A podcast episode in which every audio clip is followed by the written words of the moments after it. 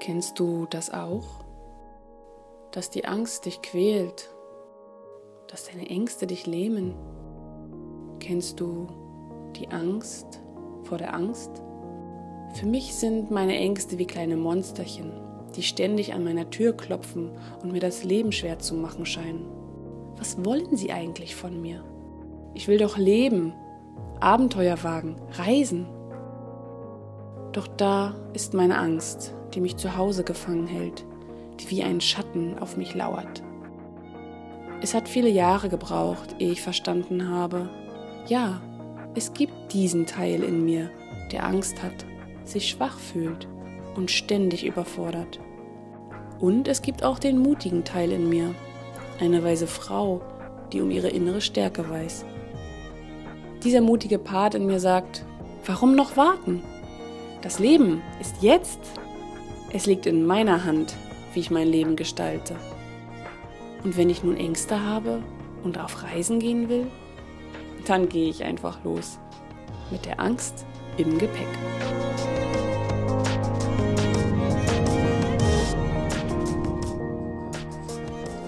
Hallo und herzlich willkommen zu meinem Podcast zum gleichnamigen Buch mit der Angst im Gepäck.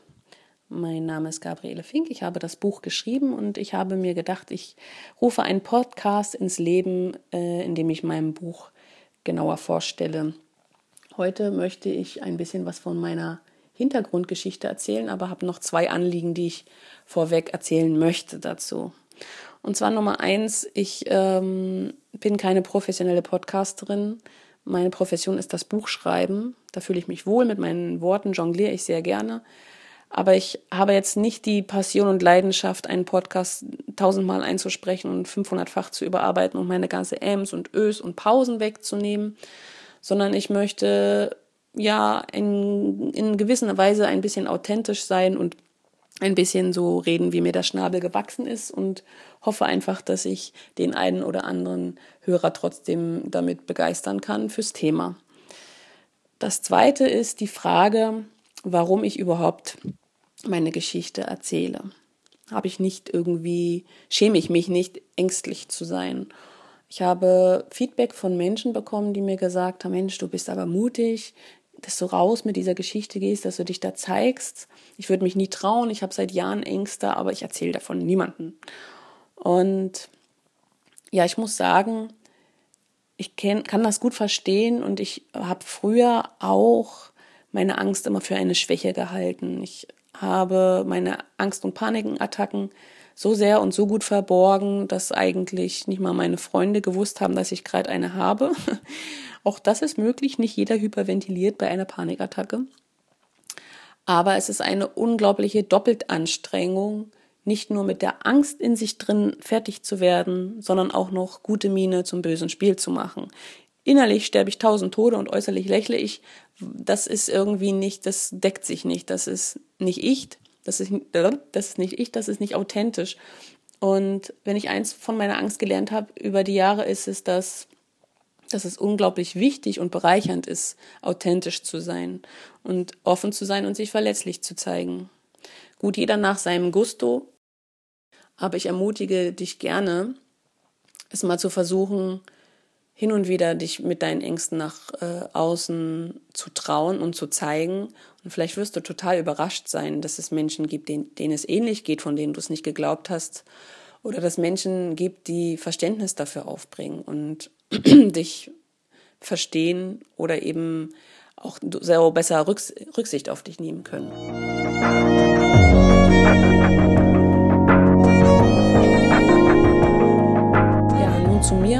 Habe seit ungefähr 14 Jahren Ängste.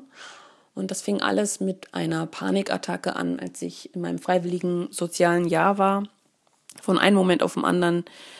Ich kann im Nachhinein noch sehen, dass sich vielleicht so ein paar Stolpersteine auf dem Weg vorher gebildet haben, dass man das schon ahnen konnte, na, die steuert nicht gerade in eine gesunde psychische Zukunft. Ich habe mich sehr viel mit Tod und Sterben vorher auseinandergesetzt, habe so die typische Post aus dem, aus dem Hause ausgezogen sein, postnatal hätte ich jetzt beinahe gesagt, äh, Depression, Gefühle manchmal gehabt, Melancholie, so Sinnfragen, Sinnkrisen. Ist vielleicht auch völlig normal für einen Menschen, der gerade aus dem Haus ausgezogen ist. Aber bei mir waren das die ersten Vorboten meiner Angsterkrankung. Und ich war also auf Arbeit und von einem Moment auf den anderen rauscht es in den Ohren und mein Herz klopft wie total durcheinander. Mir wurde schwummrig und ich hatte so das Gefühl, oh mein Gott, ich sterbe. Und dieses Gefühl war nicht nur so ein Gedanke, sondern es war körperlich spürbar und ich habe mich auf den Fußboden gelegt und habe gedacht, okay, jetzt warte ich hier mein letztes Stündchen ab. Danach bin ich zum Arzt gegangen, der hat, naja, mich krank geschrieben. Bin ich ein paar Wochen später umgezogen und habe angefangen zu studieren in Leipzig und auch dort äh, war eigentlich jeder Gang zur Uni eine Qual, weil ich immer wieder diese Panikattacken hatte, immer wieder rausgehen musste, ähm, mich teilweise übergeben musste, dachte, ich muss den Krankenwagen rufen. Es war einfach ähm, so, dass ich mich nach einer Weile nicht mehr ganz lebensfähig gefühlt habe. Ich habe gedacht, ich kann meinen Alltag nicht mehr bewältigen. Ich bin absolut überfordert mit diesen Gefühlen der ständigen Gefahr in uns, in mir, in uns. Ich bin, ja, ich bin ein Zwilling vom Sternzeichen, also rede ich immer von uns. Na gut, Spaß beiseite.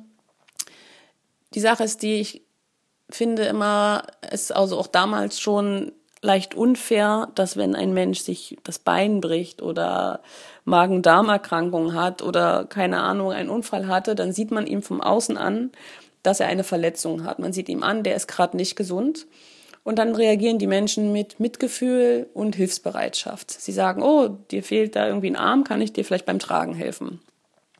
Anders ist das, wenn du eine psychische Sache hast, ein, ein psychisches Leiden, das kann man von außen dir nicht ansehen und die Menschen, die das nicht kennen, können es auch auf den ersten Blick nicht verstehen. Von daher finde ich es eigentlich auch wichtig, in Kommunikation und in Diskussion zu treten und nicht gleich aufzugeben. Aber in diesen Momenten, wo du anfängst, Panikattacken zu haben und versuchst, irgendwem das zu erklären, und dann guckt er dich nur an und sagt, hä, wieso hast du denn Angst? Gibt doch gerade keinen Grund, musst doch keine Angst haben und damit ist die Sache für ihn erledigt und gegessen. Fühlst du dich natürlich nicht verstanden. Als ich das erste Mal bei einem Uni-Psychologen war, hat er gesagt, ja, da müssen Sie eben einfach jeden Tag kalt duschen und das ist eine Phase und die geht vorüber. Und ich hätte mir schon etwas mehr Verständnis von den Menschen gewünscht. Mit meiner Angst und meiner Panik ging es allerdings noch Jahre abwärts. Also ich bin nicht nur zum Unipsychologen gegangen, sondern war dann auch in Therapie und als es dann ganz schlimm war, war ich auch zwei Monate in einer psychotherapeutischen Klinik. Ähm, dazu kam, dass ich wirklich auch immer weniger gegessen habe und wie so ein Hungerhaken durch die Welt lief, dass ich mich oft vor Angst übergeben musste. Und ja, mehr oder weniger habe ich mich dann in meinen eigenen vier Wänden eingesperrt und eingeschlossen. Der Gang zum Supermarkt war eine Qual, alles war irgendwie anstrengend und hat mich überfordert und ich habe mich allein und unverstanden gefühlt. Warum ich das also jetzt erzähle? Natürlich aus dem einen Grund, dass ich unbedingt Menschen helfen möchte, denen es ähnlich ging und geht und ihnen Hoffnung machen möchte, dass es Wege gibt, mit der Angst umzugehen und mit der Angst zu leben. Es gibt Leute, die haben Angsterkrankungen gehabt und können sie zur Vergangenheit zählen, weil sie sie irgendwie überwunden haben. Und dann würde ich sagen, es gibt auch Leute wie mich, die die Angst sozusagen in und auswendig kennen, in vielen Lebenssituationen haben, wissen, das ist eine Angsterkrankung, die Panikattacke bringt mich nicht um, aber die Angst taucht trotzdem immer, immer, immer wieder auf. Und genau für diese Leute habe ich mein Buch geschrieben, weil ich nicht möchte, dass ich mich zu Hause einsperre, nur weil ich draußen in der echten Welt, der realen, bösen Welt Ängste habe, sondern ich habe ja auf der anderen Seite auch einen Teil in mir, der, der das Leben genießen kann. Und ich sehe, wie schön die Welt ist. Ich sehe, wie schön das Leben ist und wie man daran wachsen kann und dass es Spaß macht. Und da habe ich über die Jahre gelernt, ich muss die Angst einfach mitnehmen. Und das zu zeigen, habe ich dabei auch gelernt. Zu zeigen, dass ich Angst gerade habe oder dass ich ein Mensch bin, der hin und wieder Ängste hat, dass ich mich nicht verstecken muss, sondern dass ich mich verletzlich zeigen kann, offen sein kann und zu dem stehen kann, wer ich bin und wie ich bin. Und das zu lernen war eine unglaubliche Bereicherung für mich und ein sehr wichtiger Schritt. Und ich bin immer noch dabei. Aber immer dann, wenn ich mich gezeigt habe, war ich eigentlich sehr von mir gerührt und wurde sehr von mir selbst bestärkt. Freunde haben reagiert, dass sie mich nun besser kennenlernen, dass sie mehr wissen, wer ich bin, dass ich greifbarer geworden bin. Und Freunde haben sich auch geöffnet. Wenn ich mich öffne, öffnet sich der andere auch. Und die Beziehung, die ich dadurch bekommen habe mit meinen Freunden, wurde immer tiefer. Und das ist mir das alles ganz viel wert. Und ich habe auch das Gefühl, dass Angst nichts ist, wofür ich mich schämen muss und wovor ich mich irgendwie verstecken muss. Also ich muss mich nicht vor den Leuten, die ich nicht kenne, verstecken und so tun, als hätte ich keine Angst. Weil ich denke, dass jeder, der Angst hat, erst einmal sich in einem Bett verkriechen würde wollen und die Welt nicht mehr versteht. Und dazu finde ich, dass ich zu den mutigen Menschen gehöre, weil ich es schaffe, mit meiner Angst zu leben. Was nicht bedeutet, dass ich nicht versuche, meine Ängste über kurz oder lang so zu minimieren, dass ich keine mehr habe. Das ist natürlich ein Wunsch, der in mir ist.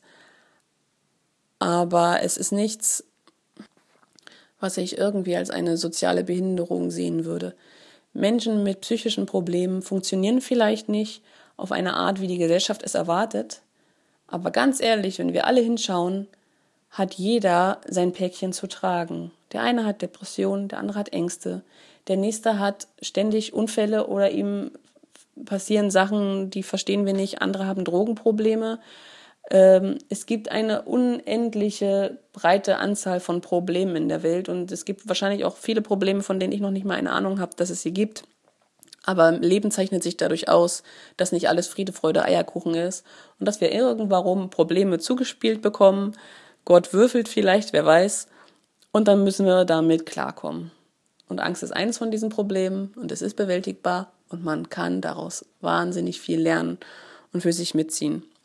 Als ich auf Kur war, gab es mal so einen Moment, wo ich festgestellt habe, dass ich meiner Angst unendlich dankbar bin. Ich stand da und habe festgestellt, was ist alles in meinem Leben passiert, nur dadurch, dass ich Ängste hatte. Ich war in dieser Klinik, ich habe diese Leute kennengelernt, diese Leute sind jetzt meine Freunde. Ich habe bestimmte Bücher gelesen, die haben mich persönlich weitergebracht. Ich habe gelernt zu verstehen, was die Angst von mir in manchen Situationen will, was sie mir sagen will und bin dadurch viel mehr ich selbst geworden, habe gelernt, viel mehr zu mir zu stehen. Die Beziehung zu meiner Familie hat sich verbessert, die Beziehung zu meinen Freunden hat sich verbessert und die Beziehung zu mir selbst hat sich verbessert, weil ich mit mehr Selbstliebe und mit mehr Selbstachtung mit mir umgehe und das ist einfach alles unbezahlbar. Und von daher, danke, liebe Angst, dass du in meinem Leben bist. Das war also mein heutiger Podcast. Ich danke euch fürs Zuhören. Wenn ihr wollt, könnt ihr gerne mal auf meiner Webseite vorbeischauen. Da habe ich noch mehrere Artikel zum Thema und natürlich könnt ihr auch da das Buch bestellen. Meine Webseite ist die www.mut.mondamo.de. Ich wünsche euch einen schönen Tag.